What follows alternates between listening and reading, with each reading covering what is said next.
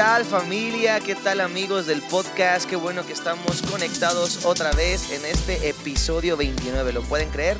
Han pasado 29 episodios y estamos muy contentos de que nos estés viendo a través de YouTube o también estés escuchando por cualquiera de estas plataformas, ¿verdad? El día de hoy estamos nuevamente muy contentos porque tenemos, como ya saben, y lo presentamos así en el episodio pasado, al tío de la casa, el buen doctor Sergio Anaya. Bienvenido. Gracias, mi querido Piper. Perdón, me creía que si estaba prendido, ¿no? Sí, sí, sí. Saludos a todos Este- y disculpen ustedes el lapsus mensus aquí. Está bien. Y también tenemos al queridísimo y excelentísimo. Ahora el sí lo pre- No, no, no. Ilustrísimo. Ilustrísimo. Excelentísimo, ilustrísimo. El pastor Ofir Peña, bienvenido. Les pagan por ese comercial. Qué gusto estar con ustedes otra vez. Sí, aquí lo queremos mucho, ¿verdad? Y Y siempre ha sido una increíble Son bendición. bien correspondidos. Ah, muchas gracias. Les mandamos saludos de parte de nuestro director, ¿verdad? Eh, que él no está en estos episodios, pero él está conectado viendo esto en este día que estamos transmitiéndolo, ¿no? Y bueno, estamos hablando de esta serie de El poder del nuevo mandamiento. Y el episodio eh, pasado estuvo increíble. Hoy vamos a darle continuidad a lo que se habló. De hecho, sería como la segunda parte. Si tú, ¿verdad? Eh, no has visto el episodio pasado, yo te recomiendo que te tomes el tiempo para verlo y que puedas tener el panorama completo, ¿verdad? De todo lo que vamos a estar hablando. Bueno, ve toda la serie, ve todo el podcast si no lo has visto, pero te va a ayudar mucho para entender este episodio, el episodio pasado. Y bueno, quisiéramos partir... eh, de este, en este episodio, ¿verdad? Acerca de, del amor, eh, de cómo conocer a Dios a través de la llenura del Espíritu Santo.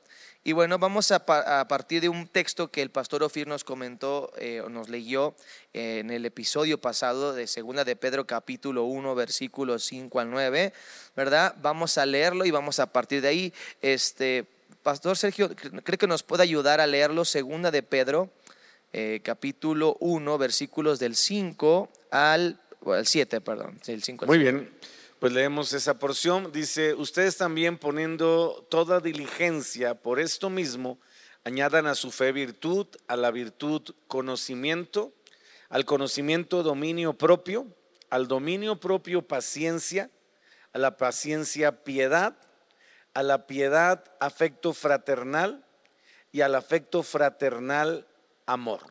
Amor. Eh, ¿Nos puede leer una vez el versículo 8, pastor? Porque- Mucho gusto. Sí, eh. Dice la Biblia, porque si estas cosas están en ustedes y abundan, no los dejarán estar ociosos ni sin fruto en cuanto al conocimiento de nuestro Señor Jesucristo. Wow.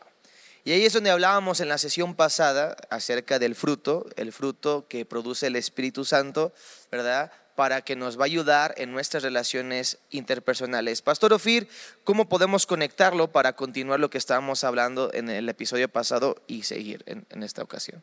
Bueno, eh, creo que era vital entender que la forma en la que conocemos a Dios, nos relacionamos con Dios, va a afectar completamente la forma en la que nos relacionamos con nuestro mundo y es y nuestras relaciones interpersonales dependen enteramente de eso.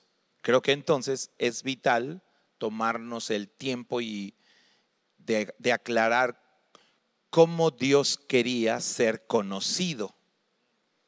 Porque una cosa es cómo nosotros queremos conocer a Dios. Los hombres han creado un montón de rutas. Básicamente, alguien, creo que esta frase la dijo alguien, no recuerdo quién, ¿no? Que la religión es el esfuerzo del hombre por llegar a Dios, ¿no? Sí, sí. Pero el evangelio es el esfuerzo de Dios por llegar al hombre. Wow, sí. Entonces nosotros tenemos nuestra propia manera en la que nos relacionamos o nos queremos relacionar con Dios, pero si nos relacionamos de una manera errónea, nunca vamos a conocer a Dios de la manera correcta. Exacto. La forma en la que conoces a Dios define también conocerte a ti mismo, define cómo miras el mundo que te rodea, define cómo miras tus relaciones interpersonales, también define cómo miras o, def- o conceptualizas la autoridad, por ejemplo. Todo tiene que ver en el cómo conoces a Dios. Wow. Y creo que Sergio lo decía bien en la, en la parte anterior, en el programa pasado. Obviamente, la, la imagen que tenemos, y por eso es que este tema de padres e hijos que tocamos ligeramente la, la vez pasada, Sí, se convierte en un asunto dramático, porque la forma en la que nos relacionamos con nuestros hijos va a ser la forma en la que nuestros hijos se relacionen con Dios. wow. Si lo piensas así, dices, ay, en la torre creo que los estoy arruinando Ay, sin híjole, querer, ya ¿no? me hizo pensar muchas cosas. y eso que estoy iniciando. O sea, uno lo piensa, ¿no? Y entonces uno recuerda ciertos episodios que, que dices, no, si largué, y otros donde los ves hoy en día y dices, sí hay un fruto de, de esa parte, ¿no? Re- recuerdo un, un episodio que a mí me marcó dramáticamente, lo he contado muchas veces, de una vez que, que mi hijo salió, íbamos a la iglesia y mi hijo se quedó, salió vestido eh, y traía un suéter que se le veía muy bien, que le habíamos comprado y que le gustaba muchísimo, de una tela delgadita. Y entonces yo le dije, ese suéter se me vería mejor a mí. Le digo, préstamelo. Y él me dijo, no, no, no, no. Y obviamente eh, su mamá salió al quite y le dijo, y me dijo, no, no, se lo vas a hacer grande, ustedes no son de la misma talla. Pero yo sentí como que este asunto era algo de Dios, porque el Espíritu Santo siempre está en, en las relaciones interpersonales. El asunto está en que le pedí el suéter, le dije, préstame tu suéter. Y me di cuenta cómo su rostro cambió, se lo quitó, me lo dio. Y luego nos fuimos a la iglesia, porque era un domingo de la mañana, iba serio en el auto. Le dije, ¿estás enojado, verdad? Yo ya traía el suéter puesto y se lo estaba haciendo grande. Yo sabía que se lo estaba haciendo grande. Y me dice, este, le digo, lo, lo, estás enojado, ¿verdad? Y me dice, papá, es que me estás haciendo grande el suéter. Y le dije, así es Dios. Siempre que te pida algo, te lo va a regresar más grande de como tú se lo diste. Wow. Y ahí le cambió toda, la, toda su cara. Wow. Cambió. En un instante como que, ¡pum!, le cayó el 20. Pero yo quería prepararlo para el tiempo en el que Dios le pidiera que hiciera algo, que le, o lo llamara a servirle, o Sí. cualquier cosa, ¿no? Porque dijimos que es, el- la relación con Dios está basado en esfuerzo, en sacrificio, en entrega. Sí. En pararte temprano, llegar a hacer el, el aseo a una iglesia, en ser el último en irte de la iglesia a las 4 de la tarde o 5. Bueno, aquí en Trigo Sí. creo que se van hasta las 10 de la noche. Mejor no Sí, tema. ese son, ¿verdad? En fin, o sea, este esfuerzo, sí, tienes que ver ese tipo de, de cosas, ¿no? Es un, un pequeño ejemplo de padres e hijos, ¿no? Wow, buenísimo, buenísimo. La verdad es que nos, nos deja pensando en estas relaciones tan importantes de padres e hijos. Me hizo pensar y cuestionarme, pues, ¿cómo le estoy haciendo? ¿Qué, qué, qué imagen se está llevando mi hija? ¿Verdad? Ay. Ahora, fíjate, Piper, vo- voy a hacer un comentario a la Ofir Peña. Espero me salga. Ay. Espero me salga. Eh, eh, pero es curioso, meditaba ahorita que hablaba Ofir. Y, y- y ciertamente, cómo Dios nos conoce de tal manera que en su palabra, cuando escribe algo, siempre está pensando en el efecto que va a tener en nuestra vida y en, y en nuestra interacción, en este caso con las demás personas. Y, yo siempre he meditado y pensado de qué depende, que es un tema que tocamos un poquito, la, calidad o la capacidad de las relaciones interpersonales que sean sanas. Llamemos, por ejemplo, del tema que, que estamos tocando de familia, ¿no? y específicamente padres e hijos. Y yo meditaba que puede ser que, que tengamos buenas relaciones interpersonales. Y encontré dos elementos, que es la imagen de mí mismo y la imagen, eh, en este caso, eh, de, que yo tengo de mí mismo y la imagen que tengo de Dios. ¿A qué voy? Jesús dijo, si se acuerdan, y, y Ofir no me dejará mentir, Jesús dijo primero, ama a tu prójimo como a ti mismo. Sí. Y luego dijo, ama a tu prójimo como yo les he amado. Sí, que ese es el nuevo mandamiento del que estamos hablando. Pero a lo que voy es, son dos principios diferentes. Amar al prójimo como a mí mismo depende de la imagen que tengo de mí mismo. Mm. Amar al prójimo como Cristo me ha amado depende de la imagen que tengo de Él. Wow. Entonces, creo que son dos elementos que Jesús quiere dejar bien claros, porque curiosamente lo menciona de las dos formas, ¿no? Amar como me amo a mí mismo y amar como Él me ha amado a mí. Y, nos lleva a ese punto de cuál es la imagen que tengo de mí mismo y cuál es la imagen que tengo de él como base fundamental de cómo voy a manifestar el amor con los demás. ¿No? Y, creo que ahí está mucho la clave de lo que estamos hablando. Muchas personas no pueden amar a los demás porque no se pueden amar ni a sí mismos, no han recibido el amor de Dios y pues no lo pueden dar. Lo que van a dar es rechazo, lo que van a dar es eh, eh, eh, descalificación y que es mucho lo que hablaba Ofir ahorita, ¿no? Porque a veces los hijos terminan tan afectados porque transmitimos lo que somos, no lo que sabemos, ¿no? Entonces, si tú y yo habláramos, o habláramos nosotros como padres, o habláramos con todos los padres que están viendo e, este podcast, eh, la mayoría te diría, yo, yo, yo quiero bendecir a mis hijos, yo quiero amarlos, yo quiero cuidarlos, yo quiero que estén bien, yo quiero que les vaya mejor que yo, ¿por qué muchas veces no resulta en eso y hay tantas relaciones de, familia rotas? ¿Por qué hay tanto resentimiento? Yo, con todo respeto, parte de mi labor ministerial tiene que ver con la restauración de, los hijos en cuestión de todo lo que piensan eh, de la paternidad, todo lo que piensan de la iglesia, del ministerio, muchas cosas, porque a lo mejor no hubo la intención. Pero las cosas que no sanamos y, obviamente las cosas que no restauramos de nosotros mismos van a determinar una imagen que voy a transmitir. Y ahí entra la palabra impartición, o sea, que voy a impartir más allá de lo que yo digo. Hablamos de la congruencia en el capítulo anterior. ¿Y qué es lo que de pronto confunde a los hijos? O sea, los padres decimos algo, pero luego en, en la acción o en la impartición hacemos algo diferente. ¿no? Entonces creo que cuando logramos recibir el amor de Dios para nosotros y, tomar ese amor de Dios para los demás, es cuando vamos a empezar a generar relaciones más sanas de todo ámbito, pero específicamente en un tema tan delicado como padres e hijos, donde es fundamental para que los hijos, como decía Ofir, después tomen la imagen de lo que va a ser su relación eh, eh, eh, con Dios, ¿no? Y aún el, poder aceptar a Dios como Padre Celestial, ¿no? Porque es más fácil, eh, lo sabe, relacionarse con Dios como Salvador. O sea, ¿quién no quiere un Salvador, Pipe? O sea, ¿dónde firmo, no? Pero ya relacionarse con Dios como Padre, ya genera cierta incomodidad porque ahí tiene que ver cómo me fue en la feria y, voy a trasladar de alguna manera la imagen que yo tengo de la paternidad a mi relación con Dios y ahí obviamente se rompe muchas veces el aspecto de, de relación sana, ¿no? Sí. Me encanta mucho y quisiera nada más conectarlo con todo lo que hemos estado hablando en esta serie porque ha sido increíble, o sea, estuvo tremendísimo lo que nos compartió el doctor Sergio y, conectarlo para seguir hablando de esto. En Efesios 5, que es en donde hemos basado mucho y simplemente lo menciono porque pues es parte del análisis, en Efesios 5, 18 habla de ser llenos del Espíritu Santo.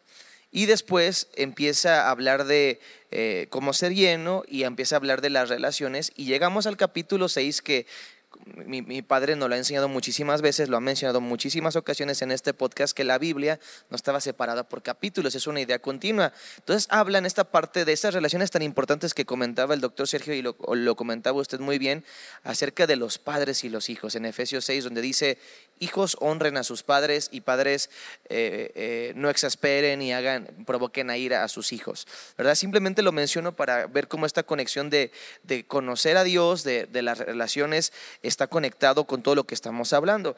Y retomando lo que bien estaba compartiendo el doctor Sergio, eh, acerca de restaurar esa imagen. Pastor Ofir, ¿cómo empieza entonces a restaurarse esa imagen eh, en, la vida del creyente, en la vida de los hijos de Dios, para, para, para pues, realmente al final que repercuten eso en esas relaciones interpersonales, específicamente vamos a hablar del tema de los padres y los hijos. ¿Cómo, cómo empieza a ser ese proceso de una manera? ¿Quién es el que opera? ¿Cómo opera y empieza a funcionar? Bueno, los hombres hemos cometido tres errores en la forma en la que nos relacionamos y nos conocemos mutuamente. Sí. Y en las relaciones, sobre todo donde existe una relación de autoridad presente. ¿no? ¿Mm? Creo que hemos cometido tres errores. Eh, esos tres son, nos hemos querido relacionar con la autoridad, en este caso puede ser un padre, en este caso puede ser una pareja, puede ser un hijo o puede ser Dios. Nos queremos relacionar eh, a nivel mental. Es un error. Otros han escogido relacionarse a un nivel material. Ese es otro error. Y otros han decidido relacionarse, y puede parecer un poco increíble, a nivel emocional. Y eso también es un error. Porque la ruta para conocer a Dios es el Espíritu. Sí. El Espíritu os guiará. ¿Ok? Les fue dado un Espíritu que clama, Abba, Padre. Sí. Es el Espíritu conoce el corazón del Padre y el corazón del Hijo. Así que es el puente perfecto. Mm. Pero ¿cómo funcionan esas tres? Bueno, básicamente esto es lo que hacemos. Lo hacemos con Dios, lo hacemos con el hombre, lo hacemos con nuestros hijos, lo hacemos como pareja. Si nos relacionamos a un nivel meramente mental, vamos a basar la relación en lo que ambos saben sobre algo. Ok, ¿cuántas discusiones están basadas en el hecho de que alguien cree que sabe más que el otro? Que lo podemos llevar al terreno matrimonial, va a llevarte a un callejón sin salida. Lo podemos llevar al terreno de los padres hijos, te va a llevar a un callejón sin salida. Bueno, hay mucha gente que puede desde el punto de vista de, de estudio bíblico saber mucho sin conocer a Dios. Sí, ¿O no? Es verdad. Claro, Puedes conocer claro. de Dios sin conocer a Dios. Teólogos, sí. Bueno, él ya lo dijo. sí, Sí. Yo quería el, guardarlo. el director de la universidad es Vega, lo dijo. sí. Está bien. ¿Ok? Por- por- porque no puedes estudiar a Dios. A Dios lo tienes que conocer. Entonces, el tema mental es un asunto. ¿no? Los, los- los fariseos querían que Dios los convenciera. Y o sea, estaban basando su, su acercarse a Dios o su distanciarse de Dios en subirse al ring del conocimiento con Dios. Es un poco desventajoso querer hacer eso. Por eso Jesús de plano les decía, bueno, a Nicodemo le dijo, tú eres maestro y no lo sabes. Si quieres saber, tienes que nacer del Espíritu otra vez. No me puedes conocer mentalmente. Sí. No podemos, es imposible. El hombre no tiene la capacidad de conocer a Dios intelectualmente porque Dios se tiene que revelar al hombre. Entonces el hombre no puede hacer eso. Sí.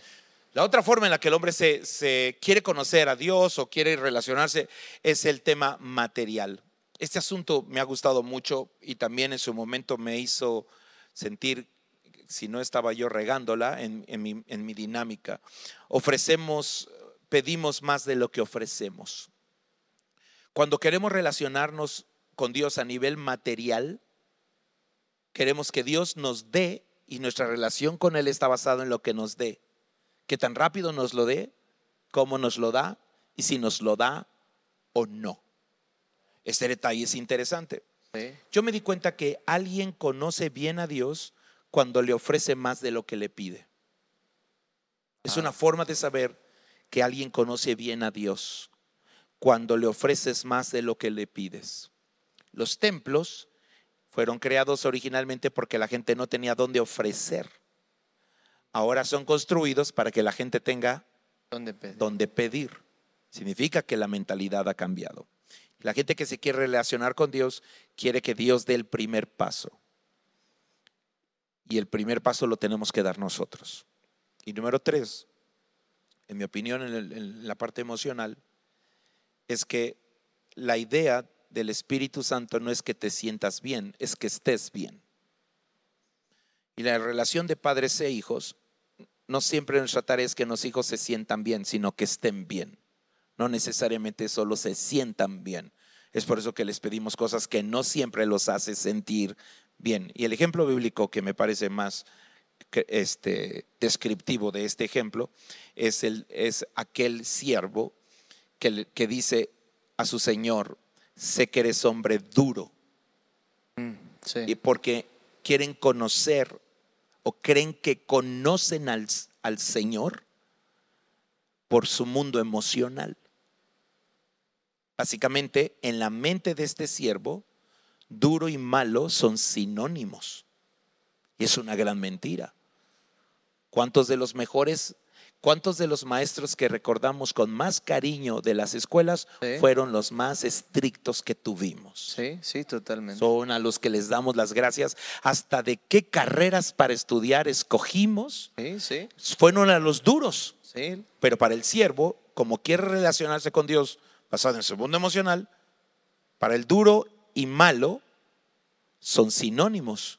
Si tú pones entonces un hijo a conocer a su padre a través de su mundo emocional, va a malinterpretar todas las cosas que el padre quiere hacer por él, porque las va a interpretar a través de sus emociones. Entonces, Dios no escogió ni nuestra mente, no escogió lo material, ni nuestras emociones, ni nuestra alma para conocerlo. Escogió el espíritu como el canal para conocerlo. Y esa es la razón por la cual el espíritu da testimonio al espíritu de que somos hijos de Dios. Entonces, primero creo que habría que reajustar esta dinámica. Usen esos tres patrones con una esposa. ¿Quieres conocer a tu esposa a través de quién sabe más? Vas a tener broncas. ¿Quieres conocer a tu hijo a ver quién sabe más? Vas a tener broncas. Y así, por como sea, ¿no? ¿Quieres tener una relación con tu hijo solo comprándole cosas y dándole regalos toda su vida y comprándole todo lo que te pida? Lo vas a echar a perder. No puedes construir una relación basada en lo material tiene que ser basado en lo espiritual. Pienso que esa es la ruta por la cual la obra del Espíritu Santo era vital para conocernos mejor entre nosotros. Wow, buenísimo también. Increíble. Perdón por tardarme tanto, disculpe. No, está bien, está, está bueno. Yo creo que aquí entonces podemos llegar a este meollo, Pastor Sergio, Doctor Sergio, de que la ruta, el camino correcto para relacionarnos con, con nuestro Padre, con Dios, pues es el Espíritu, es el Espíritu Santo. Y un día, en, lo mucho o en lo poco que yo he, aprendido realmente, eh, sé que el camino al Padre es, Jesús, es el Hijo, pero aprendí que la manera de conocer a, Jesús, que es el camino, la verdad y la vida, es el Espíritu. Es por medio del Espíritu Santo quien nos revela, quien apunta todo a Jesús. Pero en, su, en lo que usted ha visto, ¿cómo es este, este camino del Espíritu para llegar a conocer al Padre? ¿Cómo lo podemos ir aterrizando, doctor Sergio, pastor Sergio, a la parte de, llegar a conocer a Dios o restaurar nuestra relación con Dios, nuestra imagen de Dios, nuestra propia imagen, a través del Espíritu? Sí, sí creo que eh, todos los que estamos viendo y oyendo este análisis, este podcast, tenemos una oportunidad, Pipe Ofir, eh, eh, de cambiar y de hacerlo a la manera de Dios, de hacerlo bien. Sí. Eh, la Biblia dice algo que debería espantarnos, porque habla de un Dios generacional, pero dice, de nuestros padres heredamos una vana manera de vivir. O sea, la Biblia da por sentado que yo voy a tener, independientemente de si, y lo digo con respeto, digo, Ofir puede verlo de manera diferente porque él, sí nació, vamos a decirlo así, en un hogar cristiano, si puedes usar ese término, pero aún así creo que es muy importante que tengamos un encuentro personal con Dios. Porque, porque la Biblia da por anticipado que hay elementos en nuestra formación que por más que no queramos fueron distorsionados, o mejor dicho, por más que nuestros padres no hayan querido, fueron distorsionados. Entonces, eh, eh, encontrarnos con Dios eh, representa el inicio de lo que va a ser la oportunidad como generación de ahora yo hacerlo diferente con mis hijos, hablando en un sentido generacional. ¿no? Entonces, si yo tomo en cuenta ese versículo que la Biblia marca como un punto de partida, eh, eh, y no en un sentido malo, sino en un sentido como de llevándonos a reconocer que tenemos que hacerlo mejor o tenemos que hacerlo diferente como generación. ¿No? Tenemos que volver nuestro corazón, como dice Malaquías, a nuestros hijos primero y después los hijos volverán eh, eh, el corazón hacia los padres, que ese es un problema cultural, ¿eh? sobre todo en la adolescencia. En la adolescencia los padres están exigiendo a los hijos conductas, actitudes, manifestaciones, afecto, cariño, que, que, la Biblia no dice que va a ser así, o sea, la Biblia dice primero tú tienes que manifestarlos al hijo y después el hijo va a manifestarlo a los padres. Yo le llamo tratar con el banco emocional o el banco espiritual de los hijos, o sea, entender que un chico tiene su banco emocional en cero y yo voy a ir haciendo depósitos eh, eh, eh, en él o en ella espiritual y emocionalmente de tal manera que en algún momento el efecto de lo que yo estoy impartiendo en él como una especie de inversión o de semilla eh, va a dar un fruto o una retroalimentación hacia mí. Y nosotros cometemos ese gran error como padres, lo queremos hacer al revés. Es que quiero que tú me demuestres, es que quiero que tú me, eh, eh, me respetes, es que quiero que tú me este, es que quiero que tú me des, es que quiero que tú me obedezcas. y entiendo pero la realidad es que bíblicamente primero yo tengo que conectarme, yo primero yo tengo que volver mi corazón, primero tengo yo que eh, generarlo, ¿me explico? Y ahí entramos en un tema muy particular de las relaciones padres e hijos de, atoramiento, ¿no? Porque estamos esperando y mientras tú no hagas, yo no voy a hacer, ¿no? Y se nos olvida que nosotros somos el adulto y ellos son todavía los niños o los adolescentes o los jóvenes, ¿no? Entonces ya de ahí entramos en una discrepancia que está generando mucho conflicto en las relaciones con, los padres, ¿no? Entonces, si yo tomo en cuenta, regresando al, punto de lo que heredé, y yo logro relacionarme con Dios de tal manera que pueda mejorar eh, eh, lo que como imagen de Dios yo voy a reflejar en mis hijos, ya valió la pena que yo existiera como generación porque estoy preparando una generación mejor en la imagen de Dios, en el conocimiento de Dios y en el entendimiento del propósito de Dios. Yo soy fan de una cosa, Dios no termina en una generación lo que empieza. Entonces, cuando nos podemos ver como parte de un proceso generacional donde Dios va a hacer algo eh, todavía eh, que me prometió quizás a mí, como sucedió con Abraham. El ejemplo es muy sencillo con Abraham, ¿se acuerdan? Dios le prometió a Abraham, haré de ti una gran nación, pero él no lo vio, él, no fue partícipe de eso. Isaac tampoco lo vio. Hasta Jacob que se vuelve Israel y una familia se convierte en una nación, este, podemos ver ya el resultado de una promesa que fue tres bueno, dos generaciones atrás de él. ¿no? Eh, eh, entonces creo que, que cuando aprendemos a ver a nuestros hijos como la nueva oportunidad de hacerlo diferente de como lo hicieron nuestros padres, tenemos un estímulo mayor, Pipe, para relacionarnos con Dios. Porque entonces entiendo que no solamente va a ser un beneficio para mí, sino, sino va a ser parte de mi herencia. Yo aprendí de un gran amigo que se llama Ofir Peña, que herencia es lo que tú le das a tus hijos, legado es lo que ellos deciden tomar de ti. Si yo no preparo el corazón de mis hijos, por más que yo, como decía Ofir, les deje casas y carros y empresas y todo eso, pero si yo no preparo el corazón, ¿qué es lo que Dios me pide que yo vuelva hacia mis hijos? ¿No? Yo estoy corriendo el riesgo de no preparar una generación para que tome lo que yo le voy a dar como un legado que es parte de la honra, pero ahí ya entramos en otro tema, ¿no? Pero de acuerdo a lo que tú me preguntaste, mi relación con Dios tiene que tener no solo el estímulo de mi restauración, de mi imagen, sino entender que eso va a generar una impartición, en este caso en mis hijos, que permita que ellos vivan aún cosas que yo no viví, entiendan cosas que yo no entendí y experimenten, hablando en el sentido correcto con Dios, cosas que yo no experimenté. Y entonces ya valió la pena mi generación y todo el, vamos a decirlo así, el precio que pagué eh, eh, o el tiempo que invertí relacionándome con Dios, porque va a dar un fruto no solo en mi vida, sino también en mi generación. yo creo que eso está buenísimo también, eh, porque yo creo que al final es un, es un reflejo o un estímulo que Dios pone en nosotros. En algún momento el amor es el mayor estímulo para hacer las cosas, es el mejor vínculo, el mejor motor. Y cuando uno es padre, ¿verdad? Que yo tengo la oportunidad de hacerlo y viene otro en camino. Aleluya. Ya me Aleluya, ¿verdad? Eh, cuando uno es padre, pues tiene ese impulso de verdad de hacerles mejor las cosas y de mejorar su relación con Dios y con las demás personas, pues por ese amor. Es, es, es buenísimo que nos ayuda y sí, yo me pongo muchas veces a pensar, Dios ayúdame eh, y me lleva a relacionar mejor con Él esforzarme, tener esa parte que hemos hablado de realmente conocerlo porque quiero ser alguien mejor para mí, para, para, para mis hijos, para mi hija y el bebé que, que, viene en camino. O sea, lo tengo muy claro y es muy bueno lo que nos comenta doctor Sergio. ¿Quiere hacer un comentario, Pastor Ofir?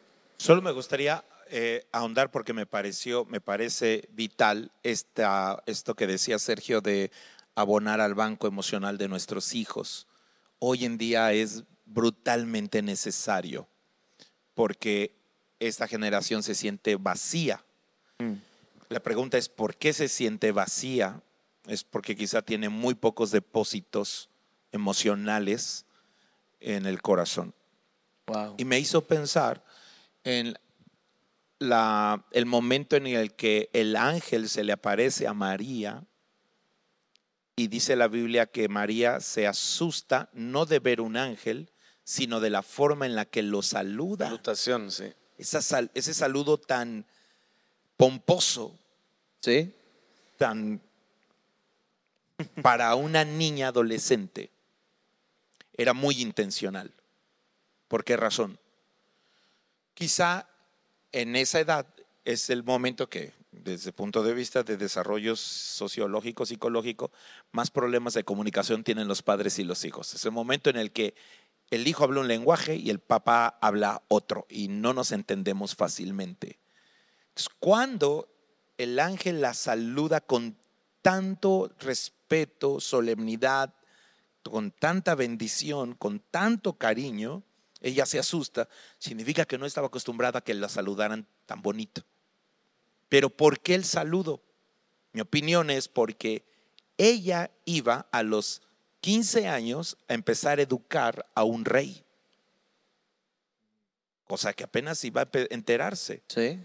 Así que a los 15 años aproximadamente de María, Jesús iba a nacer. Así que ella tenía que haber aprendido cómo educar, cómo se saluda a un rey y cómo formas el corazón de un rey. Pero era difícil si se hubiera quedado solo con, aunque lo desconozco, no existe en la Biblia referencia al respecto, cómo sería su relación con su padre, pero quizás si se hubiera quedado solo con la relación con su padre, no habría sabido cómo tenía que tratar al rey de reyes y señor de señores, que iba a ser finalmente quien lo criara. Por eso este tema de abonar al mundo emocional de nuestros hijos es tan in- interesante. Lo, notas en detalles como cuando tú le abres la puerta a tu hija, la puerta del carro, le cierras la puerta del carro, le dices te amo y la abrazas y, y tienes todo este tipo de, de abonos, ellas instintivamente o ellos instintivamente buscan algo que tenga esos parámetros Mm. Y eso les permite también construir algo más grande. Wow. Increíble, la verdad es que me- gustaría seguir aquí aprendiendo y todo, pero el tiempo otra vez avanza, eh, ha terminado y yo creo que si uno lo permite en el siguiente, en los siguientes episodios, vamos a seguir hablando de esto, de cómo restaurar esta imagen, esta relación con Dios, que de ahí parte todo. ¿Verdad? Parte de este nuevo mandamiento que estamos desarrollando, parte de esta identidad de hijos, parte de estas relaciones interpersonales, parte de esta parte, eh, eh, parte de, de cómo relacionar los padres e hijos, que es el tema que, que, eh, estamos tocando, ¿verdad? Y que vamos a profundizar todavía un poco más en, en siguientes episodios, pero tiene que ver con esto, ¿verdad? Eh, yo creo que lo podemos poner en práctica de una manera muy especial. Ya, ya se soltaron varios tips, ¿verdad? Muy buenos eh, para poder vivirlo. Pero bueno, el tiempo ha avanzado y vamos a continuar en siguientes episodios. Esto es bueno así para que tengamos el deseo de seguir aprendiendo y conectándonos y, y- desarrollando. Me gustaría que pudiéramos cerrar con quizás dos comentarios finales de lo que hemos hablado, muy breves, para cerrar este tiempo y, y luego pues dar espacio para que lo podamos poner en práctica y vernos en el siguiente episodio. Eh, doctor Sergio, un comentario final y después Pastor Ofiero un comentario final. Bueno, pues regresamos al punto de entender que nos relacionamos con Dios y eso obviamente va a permear todas las áreas de nuestra vida, pero especialmente hablando de la paternidad, se convierte en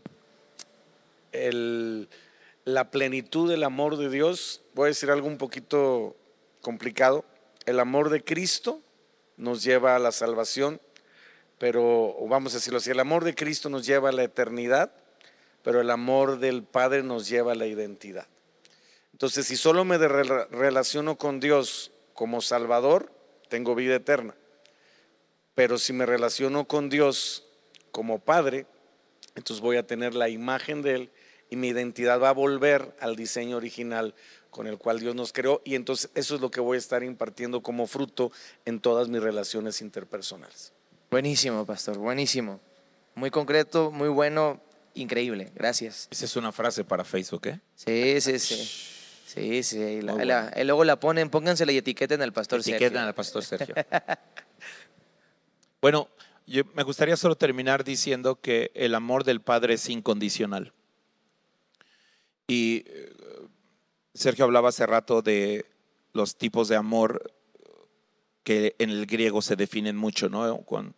Cuando Jesús caminó en la tierra, los griegos, el lenguaje griego era muy usado porque definía cosas de manera muy, muy específica y separaba las cosas completamente diferente.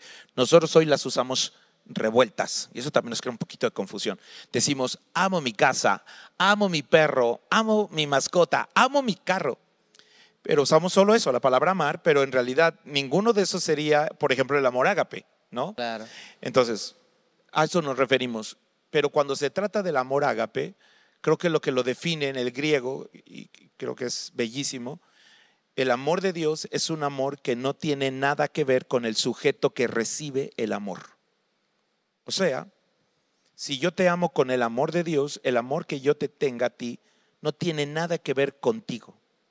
O sea, no depende en absolutamente de nada que tú hayas hecho, dicho, hablado, no hablado, ejecutado, no, no tiene nada que ver contigo, tiene que ver conmigo. Eso es lo que lo hace incondicional, que no tiene que ver. Y por último, diría que todo amor condicionado, sin importar cómo se use, dónde se use, es prostitución. Ay. Órale. Si lo piensan, Wow, sí. es una realidad. Fuerte pero real. Así es. Ay, híjole, pues qué manera de terminar este podcast. Ay, con- jole. eh, Con, estos comentarios. Ay, jole, papá, ¿dónde estás? Ay, jole, ay, jole, ay, Ay, jole. Te mandamos un saludo, padre. Saludos a mi querido Felipillo. Pues estamos terminando este podcast y yo creo que va a ser muy bueno lo que vamos a seguir hablando, profundizando en esta serie de el poder del nuevo mandamiento que tiene que ver totalmente con amor, lo que hemos estado hablando, relacionarnos con Dios y con los demás. Pasen la voz, comparte este episodio con alguien. Para que podamos seguir creciendo, sea de mucha, mucho impacto, mucho desarrollo, mucha bendición a cualquier persona. Y bueno, este, nos estamos viendo en el próximo episodio. Y recuerda que la palabra de Dios es para qué? Para vivirla. Nos vemos en el próximo episodio. Muchas gracias, Pastor Ophir. Muchas gracias, Pastor Sergio. Nos vemos. Gracias por acompañarnos este día y ser parte de esta familia del podcast. Ayúdanos a compartirlo con tus familiares, amigos y seres queridos. Si este episodio te ha bendecido, nos ayudaría mucho que nos escribieras una reseña o nos dejes un comentario en cualquier plataforma que nos estés viendo o escuchando. También puedes ayudar a que este podcast siga siendo una bendición a otros donando, por lo que te dejamos el link para que lo puedas hacer en la descripción de este episodio. Tus donaciones marcarán una diferencia en miles de personas. Repasa tus apuntes y busca ponerlos en práctica porque la palabra de Dios es para vivirla. Nos vemos en el próximo episodio.